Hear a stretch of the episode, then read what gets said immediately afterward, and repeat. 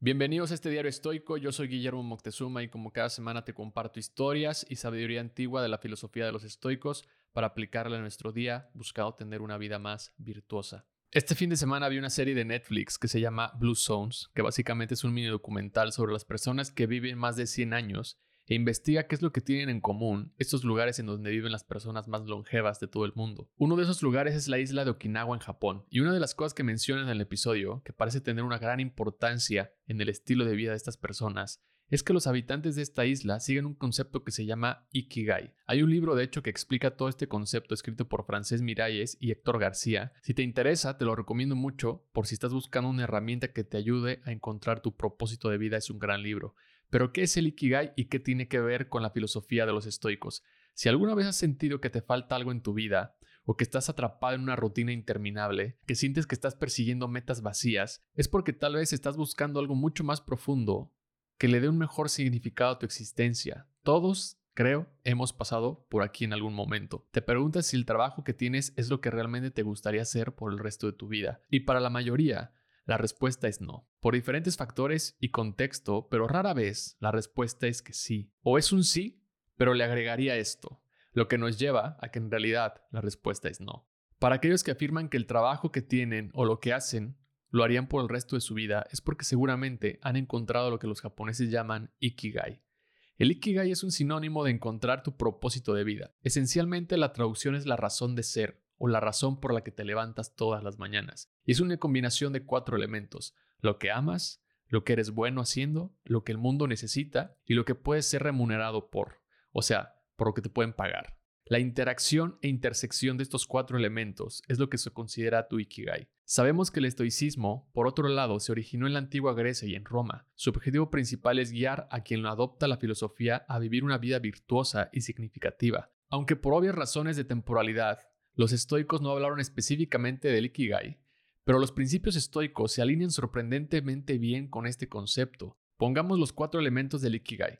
Lo que amas. Para hacer lo que amas, primero debes conocerte muy bien a ti mismo para poder contestar esta pregunta. La mayoría de las escuelas filosóficas tomaron algunas enseñanzas de Sócrates y para los estoicos fue un gran referente pues la historia dice que Zenón fundó el estoicismo después de leer a Sócrates quien decía que una vida no analizada no merece la pena ser vivida. Para saber lo que amas tienes que tener una conversación constante contigo y reflexionar sobre las cosas que te gustan, lo que te genera tranquilidad, paz, alegría, y esto los estoicos lo hacían al escribir en su diario, con los exámenes de reflexión de Séneca por las noches, por ejemplo, o simplemente al caminar reflexionaban sobre cómo podían acercarse más a vivir con virtud.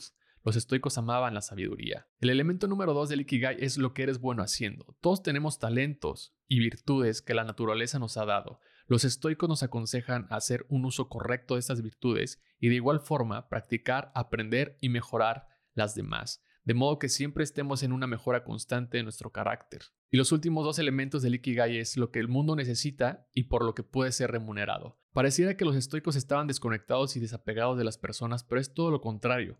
Los estoicos tenían un gran sentido de ayuda a través de la justicia para hacer lo correcto, además de que eran alumnos y maestros, lo que les permitía obtener un ingreso para comer y subsistir. La riqueza para los estoicos era algo indiferente, pero irónicamente siempre la obtenían haciendo lo que amaban. Antes de decirte las preguntas que te puedes hacer para darte una idea de cómo puedes descubrir tu Ikigai con los principios estoicos, me parece importante mencionar esta conexión de ideas del concepto japonés y el estoicismo.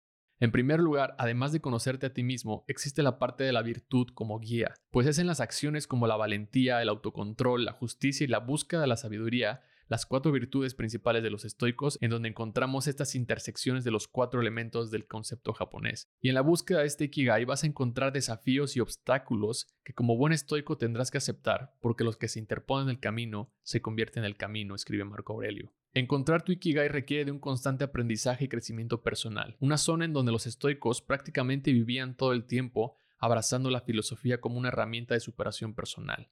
¿Cómo puedes aplicar algunos principios estoicos para descubrir tu Ikigai? Te comparto estos cinco puntos para ayudarte en tu búsqueda. El primero es hacer un autoexamen. Tómate el tiempo para reflexionar sobre lo que amas, en lo que eres bueno, lo que el mundo necesita de acuerdo con tus valores e incluso definir tus valores si no los habías pensado y escribe también en lo que puedes hacer que puede ser remunerado. Haz una lista de esos cuatro elementos del Ikigai y busca conexiones entre ellos. Sé totalmente honesto contigo porque nadie te va a calificar, pero sí te podría ayudar el compartir esta lista o estos cuatro elementos a una persona que consideres te conoce muy bien y además le tengas mucha confianza. Esta persona te puede ayudar a decirte algo que tal vez tú no te has dado cuenta que tienes o que haces. Número 2. Usa la virtud como guía. Considera cómo tus pasiones y habilidades pueden contribuir al bienestar de los demás. Cómo puedes usar tus dones para hacer del mundo un lugar mejor. Punto número 3, aceptación y adaptación. Recuerda que una de las ideas fundamentales del estoicismo es reconocer y aceptar lo que no está en nuestro control. La búsqueda de tu Ikigai puede tener muchos obstáculos, así que vas a tener que aprender a aceptar lo que no puedes cambiar y adaptar tu camino en consecuencia. Pudiste ser mejor hoy, pero en su lugar decidiste serlo mañana, dice Marco Aurelio. El cuarto punto es vive en el presente. No esperes a encontrar tu Ikigai en el futuro. Me he encontrado con personas que han leído este libro del Ikigai y siguen preguntándose cómo encontrarlo. La respuesta no está en la teoría, sino en la práctica. Comienza hoy mismo. Y por último, abrace el aprendizaje. Mantén siempre una mentalidad de crecimiento, lee los libros que te inspiren, aprende de tus experiencias y busca oportunidades de aprendizaje constantemente. Sé paciente contigo en esta búsqueda y usa las virtudes estoicas para acercarte a tu Ikigai, a ese propósito de vida, a esa razón para levantarte todos los días. Al final lo que importa, como me escribió una amiga recientemente, primero el por qué, después el cómo. Gracias por escuchar este episodio. Si te gustó, te invito a compartirlo en tus redes sociales o con alguien que consideres le puede gustar la filosofía del estoicismo. También lo puedes calificar en Spotify, Amazon o Apple Podcast. Esta es la mejor manera en que me puedes apoyar para seguir creciendo este proyecto. Muchas gracias. Que tengas un gran día. Bye.